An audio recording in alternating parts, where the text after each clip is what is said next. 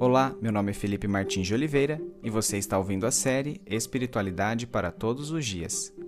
A reflexão dessa semana encontra-se nos seguintes textos bíblicos: Mateus 9, de 18 a 34, Marcos 5, de 21 a 43 e Lucas 8, de 40 a 56, e corresponde à semana 25 do Guia Devocional do Evangelho segundo Mateus, Marcos e Lucas, cujo título é Jesus, a Ressurreição e a Vida.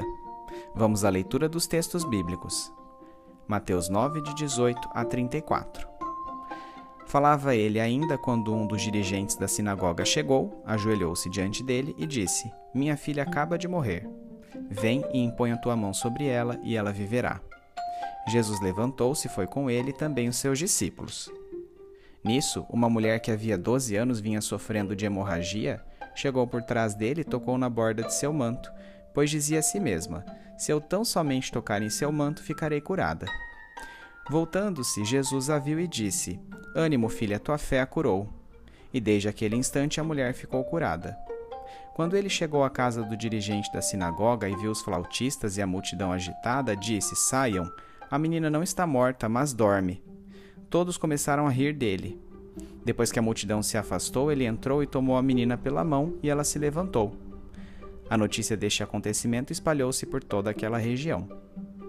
Saindo Jesus dali, dois cegos o seguiam, clamando: Filho de Davi, tem misericórdia de nós.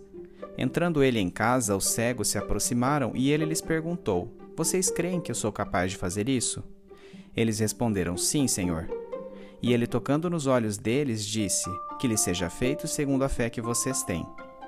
E a visão deles foi restaurada. Então Jesus os advertiu severamente: Cuidem para que ninguém saiba disso. Eles, porém, saíram e espalharam a notícia por toda aquela região. Enquanto eles se retiravam, foi levado a Jesus um homem endemoniado que não podia falar. Quando o demônio foi expulso, o mudo começou a falar. A multidão ficou admirada e disse: Nunca se viu nada parecido em Israel. Mas os fariseus diziam: É pelo príncipe dos demônios que ele expulsa demônios.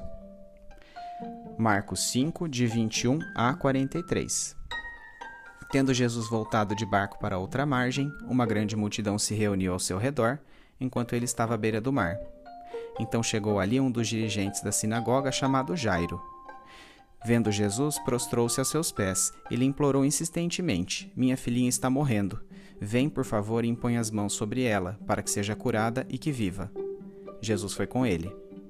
Uma grande multidão o seguia e o comprimia. E estava ali certa mulher que havia doze anos vinha sofrendo de hemorragia. Ela padecera muito sob o cuidado de vários médicos e gastara tudo o que tinha, mas em vez de melhorar, piorava. Quando ouviu falar de Jesus, chegou por trás dele no meio da multidão e tocou em seu manto, porque pensava: se eu tão somente tocar em seu manto, ficarei curada.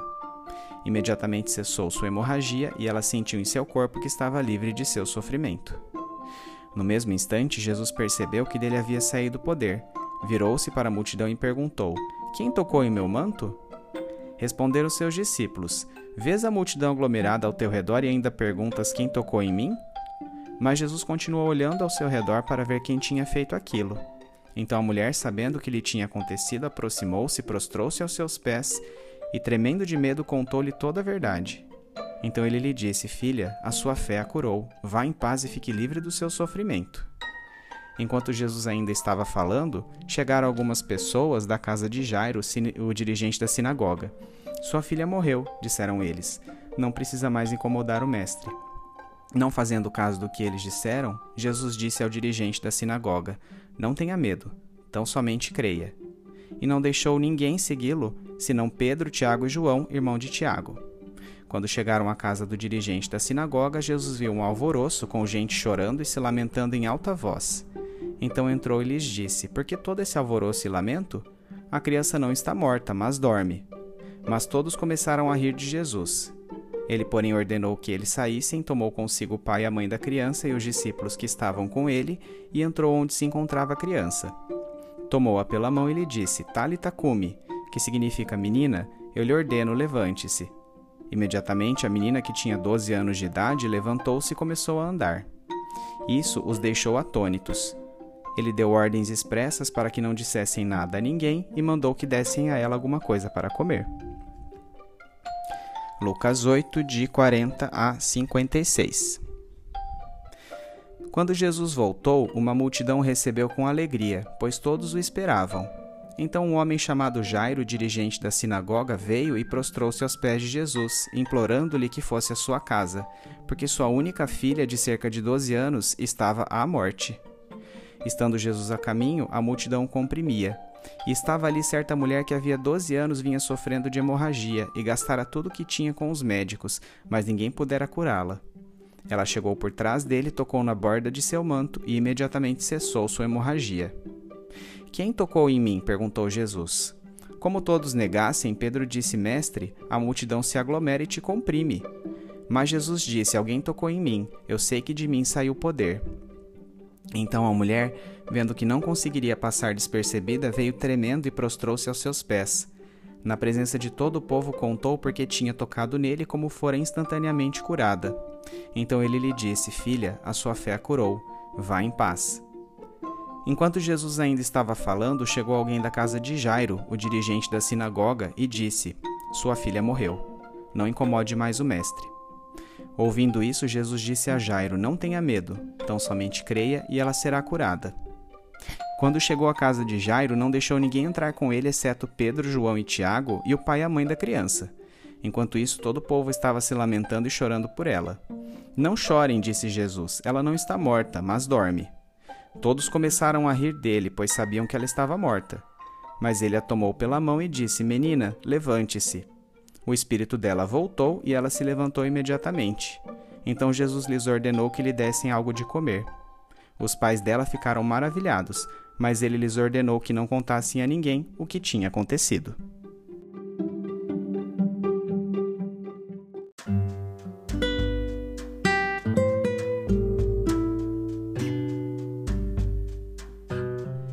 Depois do exorcismo do endemoniado gadareno, Jesus se dirigiu para a margem oeste do Mar da Galileia, reunindo-se ao redor dele inúmeras pessoas. Nesse momento, ele foi abordado por Jairo, um dos dirigentes da sinagoga, clamando a ele que fosse ver sua filha, a qual estava à beira da morte. Jesus concordou em ir com ele, sendo seguido por grande multidão que o comprimia. Dentre aquelas pessoas, encontrava-se uma mulher que sofria com hemorragia provavelmente de origem ginecológica, havia 12 anos. Ela tentara diversos tratamentos, porém sem sucesso. A lei mosaica declarava impura a mulher com hemorragia, resultando em seu isolamento e constituindo inclusive critério para divórcio. Dessa forma, além da doença em si, o fluxo de sangue ocasionava sofrimento àquela mulher pela restrição social. Sabendo da fama de Jesus para sanar doenças, ela decidiu apenas tocar em seu manto para ser curada. A atitude da mulher é furtiva porque, sendo considerada impura, não poderia tocar em outra pessoa sob o risco de apedrejamento pela lei judaica. Jesus notou que dele saíra poder e por isso voltou-se para a multidão a fim de perguntar quem havia tocado em seu manto. Esta não parecia uma pergunta razoável diante da grande quantidade de pessoas a seu redor mas Jesus foi insistente, obtendo uma resposta da mulher, que, temerosa, assumiu que o tocara com o intuito de obter a cura. Então ele lhe disse: Filha, a sua fé a curou. Vá em paz e fique livre do seu sofrimento. Certamente que a postura de Jesus tinha por finalidade não apenas a cura física daquela mulher, mas sua restauração pública ao convívio social. Neste ínterim, algumas pessoas da casa de Jairo chegaram para avisar que sua filha havia morrido. Apesar disso, Jesus, Pedro, Tiago e João dirigiram-se à casa de Jairo, onde muita gente estava lamentando o falecimento. Entrando naquela casa, Jesus disse: Por que todo este alvoroço e lamento? A criança não está morta, mas dorme. O eufemismo aqui usado por Jesus ecoa o mesmo que empregaria para referir-se a Lázaro, que certamente já estava morto, pois inclusive seu corpo cheirava mal. O uso desta figura de linguagem pretende enfatizar que, para Jesus, a morte nunca é irrevogável e que nestes casos não teria mais efeitos do que um simples adormecer, já que ambos voltariam à vida por sua palavra. A reação dos que ali estavam foi rir do que Jesus dissera mas ele, ordenando a todos que saíssem do ambiente, entrou onde a criança estava apenas com seus pais e os três discípulos que o acompanhavam. tomando a falecida pela mão, disse a ela: Talita cumi, que em aramaico quer dizer: Menina, eu lhe ordeno, levante-se. Imediatamente aquela menina de 12 anos levantou-se e começou a andar. Todos ali ficaram atônitos com o milagre e espalharam a notícia pelos arredores, mesmo Jesus lhes tendo advertido que a ninguém contassem acerca do ocorrido. Saindo da casa de Jairo, Jesus foi seguido por dois cegos, que clamaram a ele para que os curasse. Entrando Jesus em casa, provavelmente a casa da sogra de Pedro em Cafarnaum, e aproximando-se dele os deficientes visuais, perguntou-lhes: Vocês creem que eu sou capaz de fazer isso? Recebendo deles uma resposta afirmativa. Assim, Jesus lhes restaurou a visão, tocando-lhes nos olhos e dizendo: Que lhes seja feito segundo a fé que vocês têm. Apesar de orientados por Jesus a guardar em segredo acerca do evento, eles espalharam a notícia por toda aquela região. Enquanto os ex-cegos se retiravam, foi levado a Jesus um homem mudo por causa da ação de um demônio, o qual começou a falar tão logo Jesus o exorcizou. À semelhança do que se lê em Mateus 12, 24, passagem a respeito da qual já refletimos anteriormente, aqui os religiosos judeus também atribuíram as obras miraculosas de Jesus ao diabo.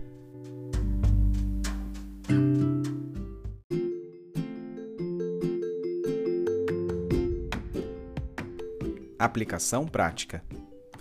Os milagres relatados nos textos bíblicos que acabamos de ler transitam em torno de uma questão central: a fé em Jesus como Messias prometido. Nos tempos em que os referidos sinais ocorreram, era parte da concepção judaica que o Messias teria capacidade de realizar milagres. Por isso, Jesus é enfático ao extrair fé de pessoas como aquela mulher com hemorragia e dos cegos. Tal ênfase sobre a fé não pretende captar o estado psicológico daqueles que estão prestes a receber o milagre, mas sim a convicção de que o poder que gera os milagres provém do próprio Deus encarnado, Jesus Cristo. Portanto, em detrimento de uma paráfrase como seu estado interior é positivo em relação à possibilidade de que este milagre aconteça, a pergunta de Jesus que alude à fé é muito mais parecida com a frase: Você deposita a confiança de que este milagre iminente provém de meu poder como Messias? Ora, sendo o próprio Deus Todo-Poderoso, Jesus certamente não precisa de nossa fé para manifestar seu poder sobrenatural mas necessariamente a exige para que os eventos miraculosos não sejam um fim em si mesmos, e sim um meio para que tenhamos um relacionamento com o Senhor. Em outras palavras, nenhum milagre operado por Deus em nossas vidas é despropositado, servindo antes como oportunidade para que estejamos mais próximos dele. Deus não se interessa pela integridade do corpo, a menos que isso redunde em nossa aproximação dele.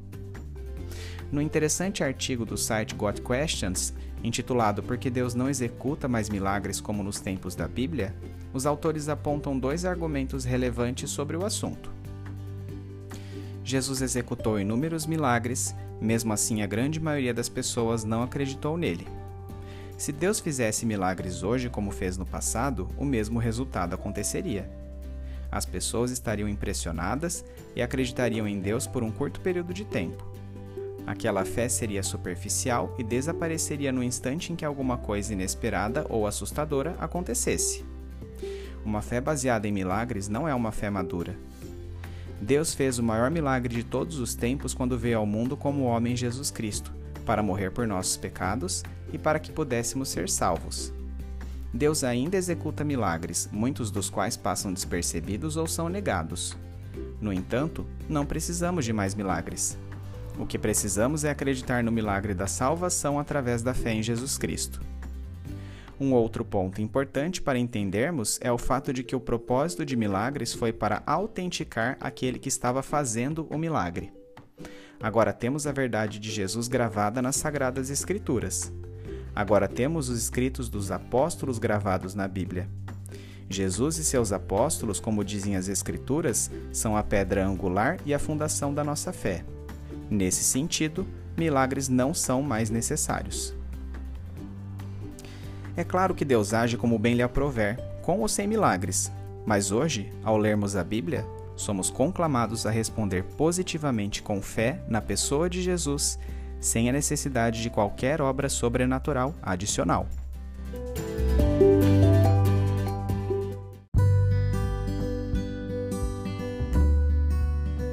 Trazendo da mente para o coração. O deserto e a terra ressequida se regozijarão. O ermo exultará e florescerá como a tulipa, e romperá em flores mostrará grande regozijo e cantará de alegria. A glória do Líbano lhe será dada, como também o resplendor do Carmelo e de Saron. Verão a glória do Senhor, o resplendor de nosso Deus. Fortaleçam as mãos cansadas, firmem os joelhos vacilantes. Digam aos desanimados de coração: sejam fortes, não temam. Seu Deus virá, virá com vingança, com divina retribuição virá para salvá-los. Então se abrirão os olhos dos cegos e se destaparão os ouvidos dos surdos. Então os coxos saltarão como cervo, e a língua do mudo cantará de alegria. Águas irromperão no ermo e riachos no deserto. O Espírito do Soberano, o Senhor, está sobre mim, porque o Senhor me ungiu para levar boas notícias aos pobres. Enviou-me para cuidar dos que estão com o coração quebrantado, anunciar liberdade aos cativos e libertação das trevas aos prisioneiros, para proclamar o ano da bondade do Senhor e o dia da vingança do nosso Deus para consolar todos os que andam tristes, e dar a todos os que choram em Sião uma bela coroa em vez de cinzas, o óleo da alegria em vez de pranto, e o um manto de louvor em vez de espírito deprimido. Eles serão chamados carvalhos de justiça, plantio do Senhor, para manifestação de sua glória. Isaías 35, 1 a 6 e 61, de 1 a 3.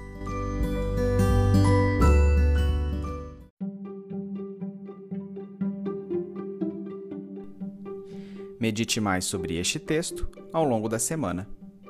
Domingo, leia os textos de Mateus 9, de 18 a 34, Marcos 5, de 21 a 43 e Lucas 8, de 40 a 56, bem como os comentários sobre eles. Segunda-feira, relembre sucintamente os quatro milagres relatados nas passagens lidas. Terça-feira, quais eram as restrições judaicas para mulheres com hemorragia ginecológica? Nesse sentido, por que Jesus não deixou a mulher anônima após empreender sua cura? Quarta-feira, por que Jesus usava o eufemismo do sono para referir-se à morte? Quinta-feira, diante do que refletimos, escolha qual das duas sentenças seria melhor para definir fé. Primeira, um estado interior positivo em relação à possibilidade de que certo milagre aconteça. Segunda, a confiança de que Jesus é o Messias escolhido por Deus, tendo poder sobre as doenças e a própria morte. Sexta-feira, releia o trecho do artigo do site God Questions anteriormente transcrito e responda sinceramente: uma eventual avidez por milagres tem ofuscado em seu coração o verdadeiro sentido da fé salvadora revelada pelas Escrituras? Sábado, quais as implicações práticas dos textos de Mateus 9, de 18 a 34, Marcos 5, 21 a 43 e Lucas 8, de 40 a 56 para a sua vida?